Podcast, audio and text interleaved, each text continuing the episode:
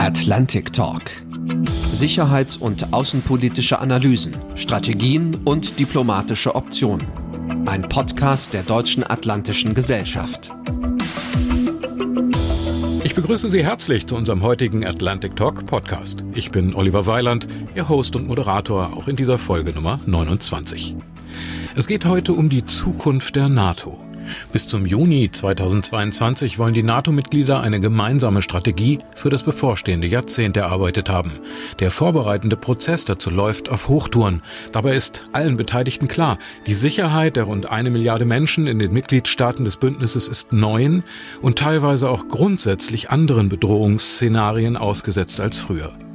Die globale Gesundheitsvorsorge muss heute ebenso zum Aufgabenkatalog der NATO-Strategen gehören wie der Kampf gegen die klimabedingte Zerstörung der Erde. Und dennoch, islamistischer Terror, die aggressive Politik Russlands und vor allem auch der geoökonomisch basierte Aufstieg Chinas zu einer auch militärischen Weltmacht, all das lässt den Umbruch, vor dem die NATO steht, epochal erscheinen.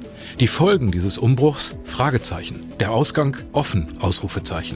Wie können die Partner des transatlantischen Bündnisses in puncto China-Strategie trotz unterschiedlicher Interessen zu einer Geschlossenheit finden? Wird die europäische Seite der NATO ihren Handel und ihre Wirtschaftspolitik künftig sicherheitspolitischen Überlegungen viel stärker unterordnen müssen als bisher? Wie werden die großen Linien der Geopolitik sich im Kleingedruckten der NATO-Zukunftsplanungs- und Strategiestäbe widerspiegeln? Einer, der dort fünf Jahre seines Lebens verbracht hat, ist Generalleutnant AD Heinrich Braus. Von Oktober 2013 bis zum Juli 2018 war er beigeordneter Generalsekretär der NATO für Verteidigungspolitik und Streitkräfteplanung im Internationalen Stab der NATO in Brüssel. Mit Heinrich Braus möchte ich heute über die Zukunft der NATO sprechen und über die größten Hürden, die die Mitgliedstaaten auf dem Weg zu einer gemeinsamen Zukunft dabei überspringen müssten. In einem zweiten Teil dieses Gesprächs wird es dann in einer Extraausgabe speziell um die NATO-Agenda 2030 und die militärischen Entwicklungen gehen. Dazu begrüße ich Sie, Herr Braus, mit herzlichem Dank für Ihr Engagement. Sehr, sehr herzlich. Hallo, Herr Weiland. Ich freue mich auf das Gespräch. Einen schönen guten Tag. Erlauben Sie mir, Herr Braus, einen persönlichen Einstieg. Sie waren als beigeordneter NATO-Generalsekretär für Verteidigungspolitik und Streitkräfteplanung lange Jahre der ranghöchste Vertreter Deutschlands im NATO-Stab und damit bis vor drei Jahren auch einer der höchsten Geheimnisträger Deutschlands. Wie lange bleibt man das eigentlich? Geheimnisträger. Ich könnte auch anders fragen, welche Geheimnisse wollen Sie heute für sich behalten? Man bleibt so lange Geheimnisträger, bis die Ermächtigung, äh, geheime Dokumente zu lesen, und daraus zu profitieren erlischt. Die ist mal bei mir erloschen. Ich kann Ihnen heute also keine Geheimnisse verraten. Aber trotzdem will ich mich bemühen, Ihren Fragen mit konkreten Antworten zu dienen. Ja. Sie haben als Autor in einer dieser Tage erscheinenden 70-seitigen Broschüre für die Deutsche Atlantische Gesellschaft dargestellt die Entwicklung der NATO in ihren wichtigsten Etappen und Umbrüchen. Vom Wettrüsten im Kalten Krieg über die Abrüstungs- und Friedensphase ab den 90er Jahren und dann seit der Zäsur durch die Krim-Besetzung 2014 eine Phase erneuter aggressiver Politik Russlands. Sehen Sie über diese drei Phasen der zurückliegenden NATO-Geschichte ein übergreifendes Grundmuster, das die NATO als Sicherheitsbündnis zusammengehalten hat? Das sie ausmacht? Ja, das sehe ich und das war auch ein, ein wesentliches Anliegen des Bandes, den ich für die Deutsche Atlantische Gesellschaft äh, verfasst habe, weil eben dieses Grundmuster, wie Sie es nennen, auch heute für die ähm, Zukunftsfähigkeit der Allianz eine wesentliche Grundlage ist. In den sieben Jahrzehnten ihres Bestehens hat die NATO ganz unterschiedliche sicherheitspolitische Epochen bestehen müssen tiefe Zäsuren in der sicherheitspolitischen Entwicklung in Europa und darüber hinaus überstehen müssen. Und dabei hat sie sich als fähig erwiesen, diese Epochen selbst wesentlich mitzugestalten. Das trifft für den Kalten Krieg zu, für die Strategieentwicklung damals, aber auch für den Armel-Report, mit dem es einen Umschwung Richtung Entente, also Entspannung gegeben hat und erste Gespräche mit der Sowjetunion, dem Warschauer Pakt und zu weitreichenden Grüßungskontrollverträgen. Das trifft umso mehr auf die Zeit nach dem Fall der Berliner Mauer zu, als die Allianz eine ganz wesentliche Rolle spielte bei der Integration neuer Mitglieder, aber auch bei der Ausweitung und Vertiefung der Kooperation mit Russland und den anderen postsowjetischen Staaten im Osten.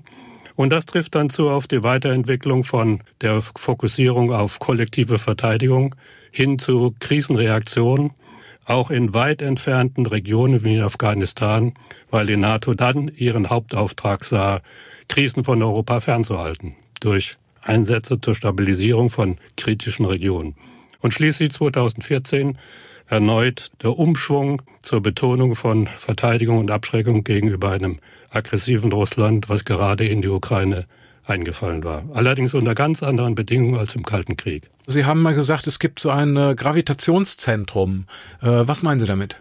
Naja, mit dem Grundmuster verbunden sind natürlich die, wie ich finde, einzigartigen strategischen Funktionen und Vorteile der Allianz. Das ist das Bündnis zwischen Nordamerika und Europa. Es ist der Rahmen für die Präsenz der Amerikaner hier in Europa, die für unsere Sicherheit in Europa bis auf weiteres unverzichtbar ist. Es ist das Schutzversprechen für alle Staaten der Allianz, kleine wie große, ganz ohne Unterschied. Und alle sind gleichberechtigt.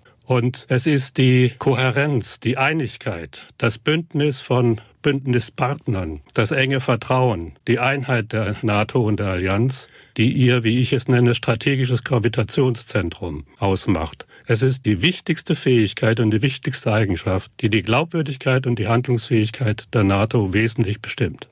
Ja, Sie beschreiben das als, sage ich mal, einen flexiblen Zusammenhalt. Äh, das ist auch gut so, aber der ist natürlich auch nicht immer da. Wo verlaufen innerhalb der NATO in Bezug auf die Zukunftsfragen die schärfsten Trennlinien? Was die Zukunft anbetrifft, dann ist sicher der Umgang mit China eine der entscheidenden Fragen, zu denen es unterschiedliche Auffassungen in Europa und in Amerika gibt. Die Amerikaner möchten gerne, dass Europa mit ihnen zusammen eine gemeinsame China-Strategie entwickelt, um gegenüber gegenüber dieser neuen Weltmacht, die den gesamten Westen mit ihrer Strategie und ihren Potenzialen herausfordert, einheitlich wenigstens koordiniert aufzutreten.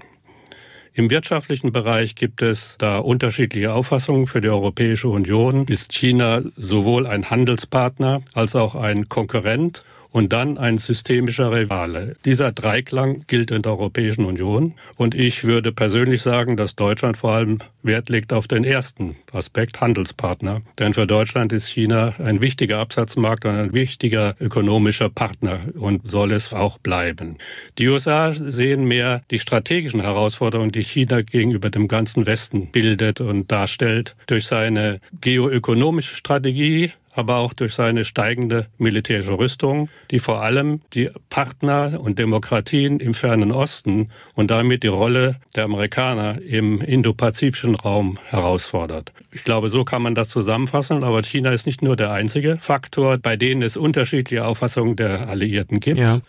Es gibt auch die unterschiedlichen Auffassungen zwischen den östlichen Alliierten und den südlichen. Die östlichen Alliierten sehen vor allem Russland als eine Gefahr für die Einheit und für ihre Sicherheit. Die südlichen Alliierten, Spanien, auch Frankreich und Italien und Griechenland, sehen vor allem in der Instabilität im Nordafrika, im Nahen Osten, den Migrationsbewegungen dort und dem Terrorismus die größte Gefahr für sie selbst. Und die NATO muss alles tun, diese beiden unterschiedlichen Auffassungen zu integrieren.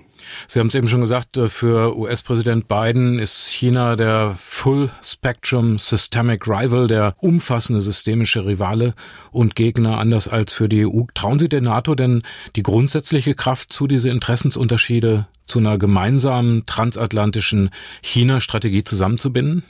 Für eine gemeinsame China-Strategie kann und sollte die NATO wichtige Beiträge liefern, keine Frage, vor allem dadurch, dass sie ihre Fähigkeit, ein permanentes Konsultationsforum, ein Forum für Debatten, ein Forum für Diskussionen, ein Forum für Erfahrungsaustausch über die strategischen Herausforderungen, die China an den Westen stellt, dass sie diese Fähigkeit betont und vertieft. Aber natürlich muss für einen koordinierten Ansatz, sage ich mal. Ich möchte nicht von einer entwickelten Strategie sprechen, denn so weit sind wir noch lange nicht die Europäer, die Europäische Union zusammen und intern und dann mit den Amerikanern zusammen einen solchen Ansatz entwickeln. Und dazu gehört viel mehr als nur die militärstrategische Dimension, die für sich genommen aber herausfordernd genug ist. Sie haben das Vertrauen angesprochen. Wenn man sich das Verhalten auch von Präsident Biden anguckt gegenüber den EU-NATO-Partnern, das ist ja doch äh, im Moment ein herber Rückschlag, was dieses Gravitationszentrum der flexiblen Gemeinschaftlichkeit angeht. Finden Sie nicht? Ich glaube, also man teilt kein äh, Know-how-Wissen mit den EU-Partnern, aber mit Australien und Großbritannien. Das ist ja nicht nur, geht ja nicht nur um die Milliarden, die äh, den Franzosen da abhanden kommen, sondern wirklich auch um einen langfristigen technologischen vollen Austausch höchsten geheimen Wissens militärisch. Ja, ich glaube, so scharf, wie Sie es jetzt formulieren, wenn ich das einmal so ausdrücken darf, möchte ich das nicht sehen. Ich glaube, diese ganze Sache ist unglücklich, unerquicklich und wie Sie richtig sagen, für die Einheit der Europäer und der Nordamerikaner schädlich gewesen. Aber es ist, glaube ich, in der Hauptsache ein Versagen der rechtzeitigen wechselseitigen Kommunikation. Die Australier sind ja die, die auf äh, die enge Zusammenarbeit mit, vor allem mit Amerika setzen und auf amerikanische Rüstungstechnologie, vor allem eben jetzt im U-Boot-Bereich. Und dafür gibt es handfeste militärische und strategische Gründe. Mhm. Die sind leiser. Die sind nicht nur leiser, die sind auch äh, sehr viel militärisch, sehr viel äh, leistungsfähiger. Sie können lange unter Wasser bleiben, sie äh, versorgen sich selbst mit Sauerstoff über Wochen und Monate. Also da gibt es militärische Vorteile, die die Australier unbedingt in Anspruch nehmen wollten. Aber was die Abstimmung und die Kommunikation unter Verbündeten und auch unter Partnern, Australien ist ein enger NATO-Partner, betraf, ist das mehr als ist das schlecht gelaufen, das muss man so sagen. Im Moment sind Franzosen und Amerikaner und ich hoffe auch die Briten dabei, sich darüber zu verständigen und wieder zu einem gemeinsamen Ansatz zu kommen. Denn Frankreich ist ja auch eine indopazifische Macht aufgrund der vielen Dependancen, die Frankreich dort hat.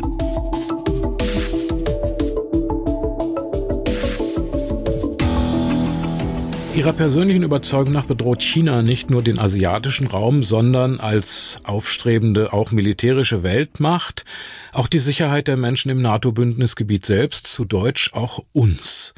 Die absolut inhumane menschenrechtliche Situation innerhalb Chinas steht, glaube ich, außer Frage. Aber mir erscheint die sicherheitspolitische China-Kritik oft als sehr allgemein und ich will mal sagen, ein bisschen ideologisch aufgepumpt. Westliche Freihandelsabkommen dienen dem gemeinsamen Wohlstand. Chinesische Freihandelsabkommen, ja auch von den anderen freiwillig unterzeichnet, wie äh, zum Beispiel das äh, Regional Comprehensive Economic Partnership Abkommen oder die Seidenstraßeninitiative, zwei Drittel der Weltbevölkerung, die werden interpretiert auch von Ihnen mit dem Stichwort China will all diese Menschen unter seine Kontrolle bringen. Was belegt die böse Absicht der Volksrepublik eigentlich? Gibt es da geheimdienstliche Erkenntnisse?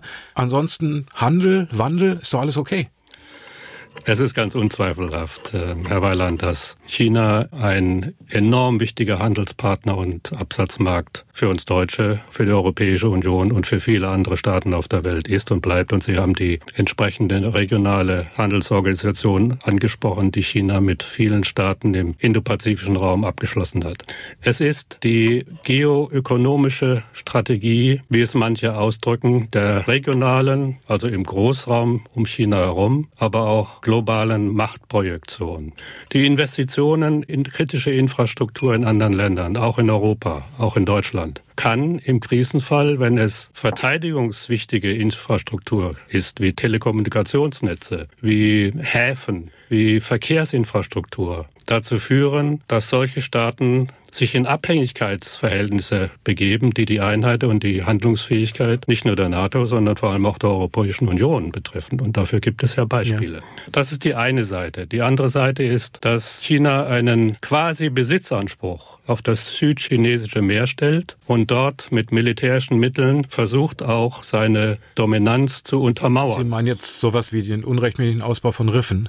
Zum Beispiel oder wie man hört, die als Fischer verkleideten Milizen, die dort den Schiffsverkehr stören, Cyberangriffe und ähnliches mehr. Dort verlaufen aber Welthandelsrouten durch das südchinesische Meer, die für Europa und für Deutschland von wirtschaftlich höchster Bedeutung sind und die nur einer offen halten kann, wenn China den Besitzanspruch auf diesen Raum stellt. Und das sind die Amerikaner. Und das Dritte ist, die wachsende, faszinierende, fulminante, rasante militärische Aufrüstung Chinas in den letzten Jahren. Sie haben schon den zweithöchsten Verteidigungsetat weltweit. Sie haben innerhalb von vier Jahren die Marine entwickelt und Kriegsschiffe gebaut mit einer Gesamttonnage, die der der ganzen britischen Royal Navy entspricht. Sie sind militärisch weltweit präsent.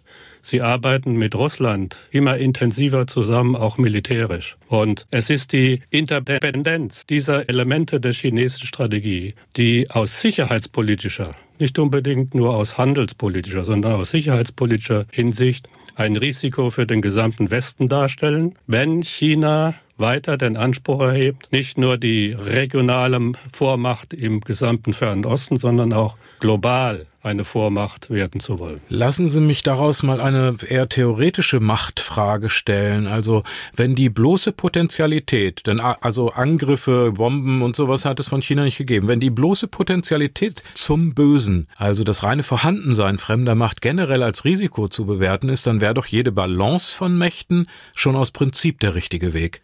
Eine Überlegung, die ja durchaus auch die NATO mal hatte im Rahmen der NATO-Doktrin und Doppelbeschluss. Also wäre rein theoretisch ein Ausgleich auch sogar militärischer Macht zwischen den USA und China dann nicht geradezu begrüßenswert? Ja, ähm, das äh, kann ich unterstützen, so wie Sie es in der Theorie dargestellt haben. Und mhm. kein Zweifel, das Gleichgewicht von Kräften, von Machtpotenzialen und vor allem von Optionen in sicherheitspolitischer und strategischer Hinsicht ist ein wesentlicher Grund und eine Basis für Kriegsverhinderung, für Stabilität und eine Basis für darauf Verhandlungen aufzubauen, die beiden oder mehreren Seiten dienen. Ja. Das ist keine Frage und das sollte man anstreben. Dafür gibt es jetzt zwei Möglichkeiten. China will bis 2030 weltführend in der Entwicklung und in der Anwendung von künstlicher Intelligenz werden. Und sie wollen bis 2049, dem 100. Geburtstag sozusagen der KP Chinas, die technologisch weltführenden Streitkräfte haben. Daraus erwachsen Potenziale und strategische Optionen in ihrem Großraum, aber auch weltweit. Das in die Balance zu bringen, erfordert einerseits durch die Amerikaner und ihre demokratischen Partner im Fernen Osten, sich selbst die entsprechenden Optionen und Fähigkeiten zuzulegen, die es China erschweren würde, aus ihren militärischen Fähigkeiten einen Machtvorteil zu gewinnen in ihrer Region und darüber hinaus. Das ist das eine. Das machen wir in der NATO im Prinzip auch. Das andere sind Rüstungskontrollverhandlungen. Ich selber würde es persönlich sehr begrüßen, wenn Russland und die Vereinigten Staaten einen Weg finden würden und vereinbaren würden mit China, China in die hoffentlich bald beginnenden Wiederaufnahme von Verhandlungen über die nuklearstrategischen Potenziale einzubeziehen.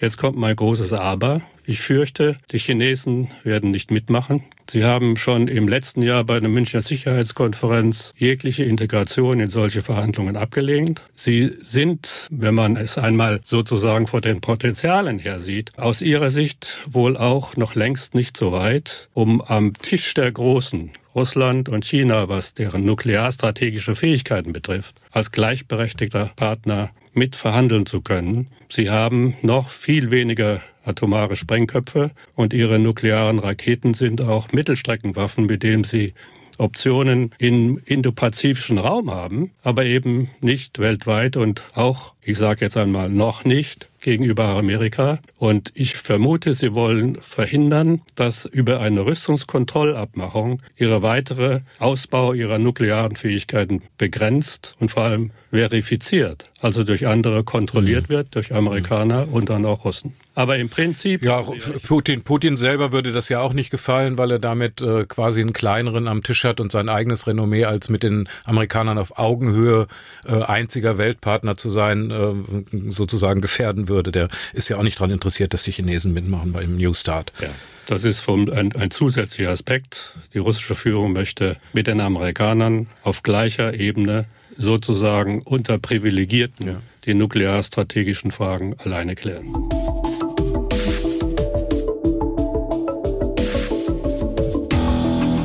Sie haben Russland angesprochen. Wir sind indirekt jetzt auch bei Russland gelandet. Während Chinas ökonomiebasierter Aufstieg zur Entwicklung neuer Strategien auch in der NATO drängt, sind die alten Aufgaben geblieben, haben sich erneuert, wenn man so will.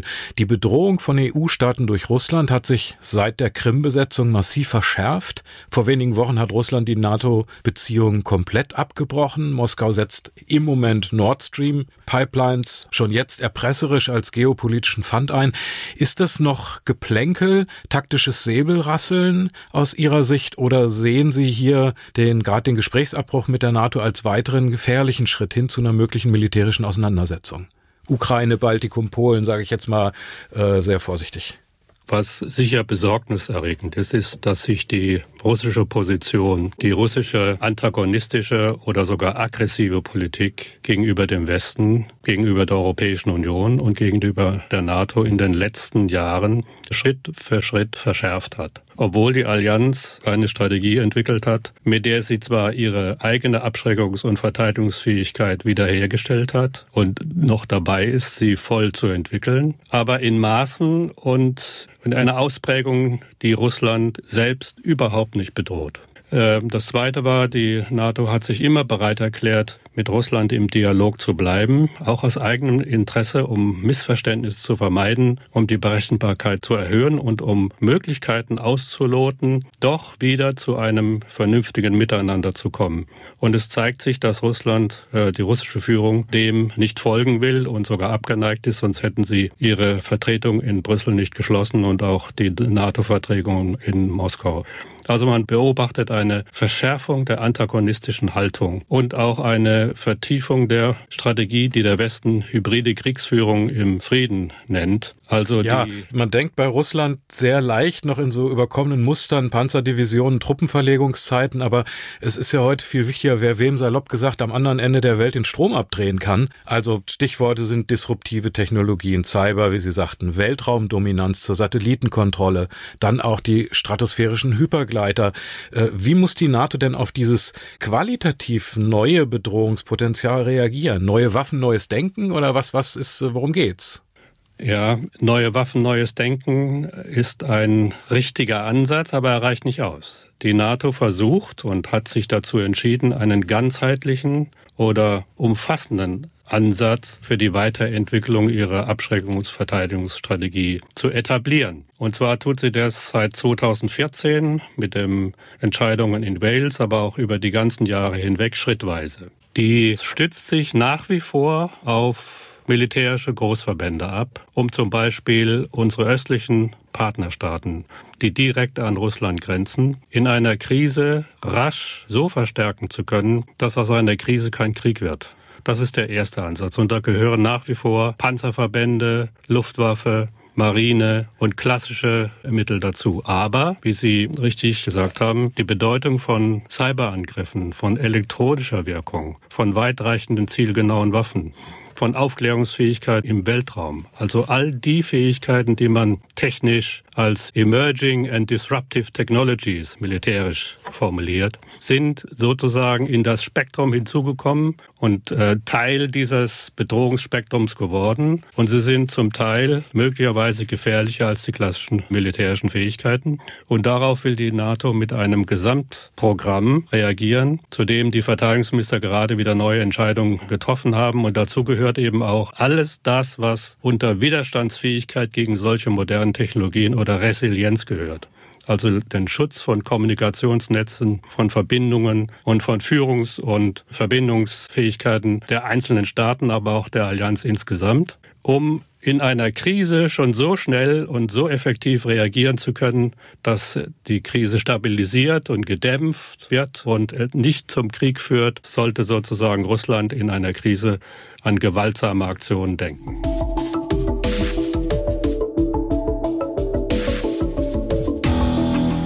Weitere zwei wichtige Punkte, Klimawandel und äh, globale Gesundheitsvorsorge. Das fällt so leicht unter den Tisch ist aber nicht wirklich angemessen. In den Vereinigten Staaten ist es so, dass äh, Samantha Power, die frühere UN-Botschafterin, mittlerweile als Direktorin der Agency for International Development, also einer Entwicklungsinstitution, qua Amt mit am Tisch des Nationalen Sicherheitsrates sitzt. Das zeigt, äh, in Amerika ist die Entwicklung da sehr weit, dass man Klima- und Gesundheitsfragen äh, als Teil der Sicherheitspolitik versteht.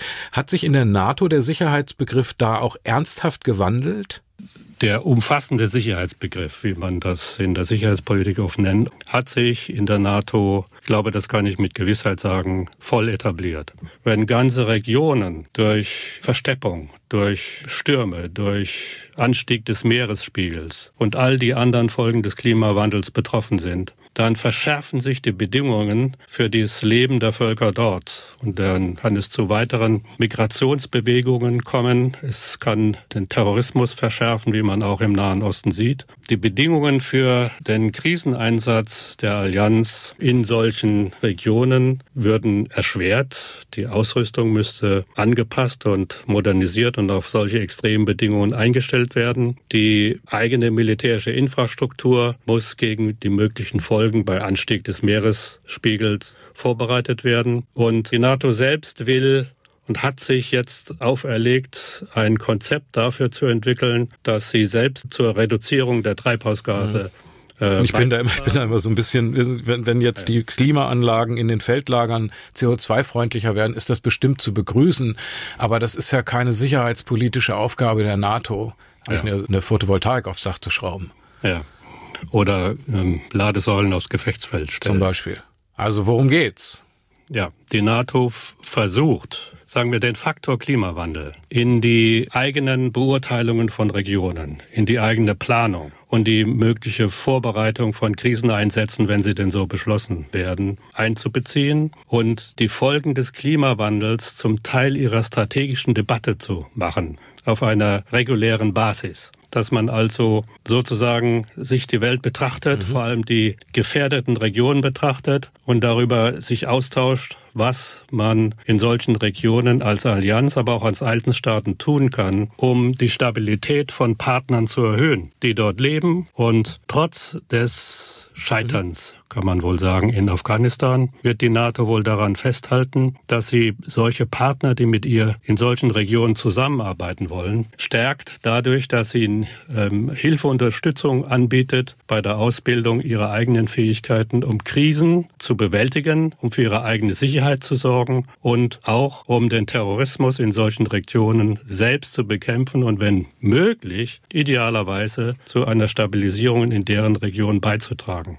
Mehr kann die NATO als NATO vermutlich nicht tun, auch wenn die einzelnen Nationen der NATO und vor allem diejenigen, die auch Mitglieder der Europäischen Union sind, mit den Mitteln dann der Europäischen Union, mit den vielen politischen, zivilen, humanitären und wirtschaftlichen Mitteln dann sehr viel mehr tun können und müssen, was dafür spricht, dass die Kooperation, die gemeinsame Beurteilung der Entwicklung der Lage, das gemeinsame Handeln zwischen NATO und EU weiter verstärkt werden muss. Das war der Teil 1 unseres Atlantic Talk Podcasts zu den Umbrüchen, vor denen die NATO angesichts neuer Bedrohungslagen für die Menschen in ihren Mitgliedstaaten steht. Bedrohung, auf die die NATO im Juni des kommenden Jahres mit einer neuen Strategie für das angefangene Jahrzehnt antworten will. Die NATO-Agenda 2030 ist ein Schritt dahin. Was diese Agenda bisher enthält und was genau unter den Überschriften dieser Agenda zu verstehen ist, welche militärischen Konsequenzen und welche veränderten Fähigkeitsprofile sich aus den neuen Strategieansätzen für die Mitgliedstaaten ergeben, das ist Inhalt der Fortsetzung unseres Gesprächs. Zu hören ist die Extra-Ausgabe des Atlantic Talk Podcasts ab dem 18. November, einen Tag vor der großen sicherheitspolitischen NATO-Talk-Konferenz der Deutschen Atlantischen Gesellschaft am 19. November, zu der Sie sich gern kostenlos auch anmelden können. Einen Tag lang diskutieren in verschiedenen Foren hochrangige Expertinnen und Experten über die wichtigsten sicherheitspolitischen Fragen unserer Zeit und natürlich eben auch über die Zukunft der NATO und ihre Agenda 2030. Auch unter den Gästen wird der NATO-Generalsekretär Jens Stoltenberg sein. Sie können sich auch über die verschiedenen sozialen Channels an diesen Diskussionen beteiligen. Auch dazu wollen dieser Podcast und insbesondere unsere Extraausgabe im zweiten Teil dieses Gesprächs mit dem strategischen Schwergewicht Heinrich Braus gerne beitragen. Herr Braus, bis hierhin sag ich jetzt schon mal ganz herzlichen Dank. Ich freue mich sehr, dass Sie sich so intensiv in dieses Projekt eingebracht haben und einbringen. Bis dahin für Sie von Herzen alles Gute. Sehr gerne. Ihnen auch. Vielen Dank. Atlantic Talk. Sicherheits- und außenpolitische Analysen, Strategien und diplomatische Optionen. Ein Podcast der Deutschen Atlantischen Gesellschaft.